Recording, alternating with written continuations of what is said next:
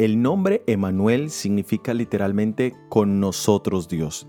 En este contexto era una señal de Dios para garantizar el propósito divino con respecto al reino de Judá. Dios estaría con el pueblo judío para guiarlos, protegerlos y bendecirlos.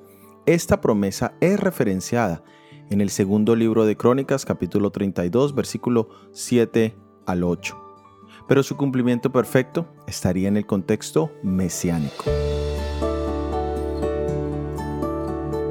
En el Evangelio de Mateo capítulo 1, versículos 22 al 23 leemos, Todo esto aconteció para que se cumpliese lo dicho por el Señor por medio del profeta cuando dijo, He aquí, una virgen concebirá y dará a luz un hijo, y llamará su nombre Emanuel, que traducido es Dios con nosotros.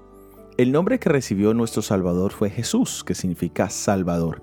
Al ser combinado con el nombre Emanuel, su significado es aún más claro.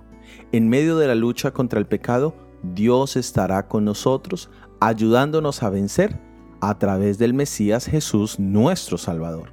Las obras libertadoras que Dios obró para su pueblo en el Antiguo Testamento son tipos, figuras y sombras de la gran salvación de Jesucristo. Y son para nosotros también la promesa que donde sea que estemos en nuestro peregrinaje espiritual, el Salvador, Dios con nosotros nos librará si sometemos nuestras vidas a Él. Soy Óscar Oviedo y este es el devocional Jesús en 365 días.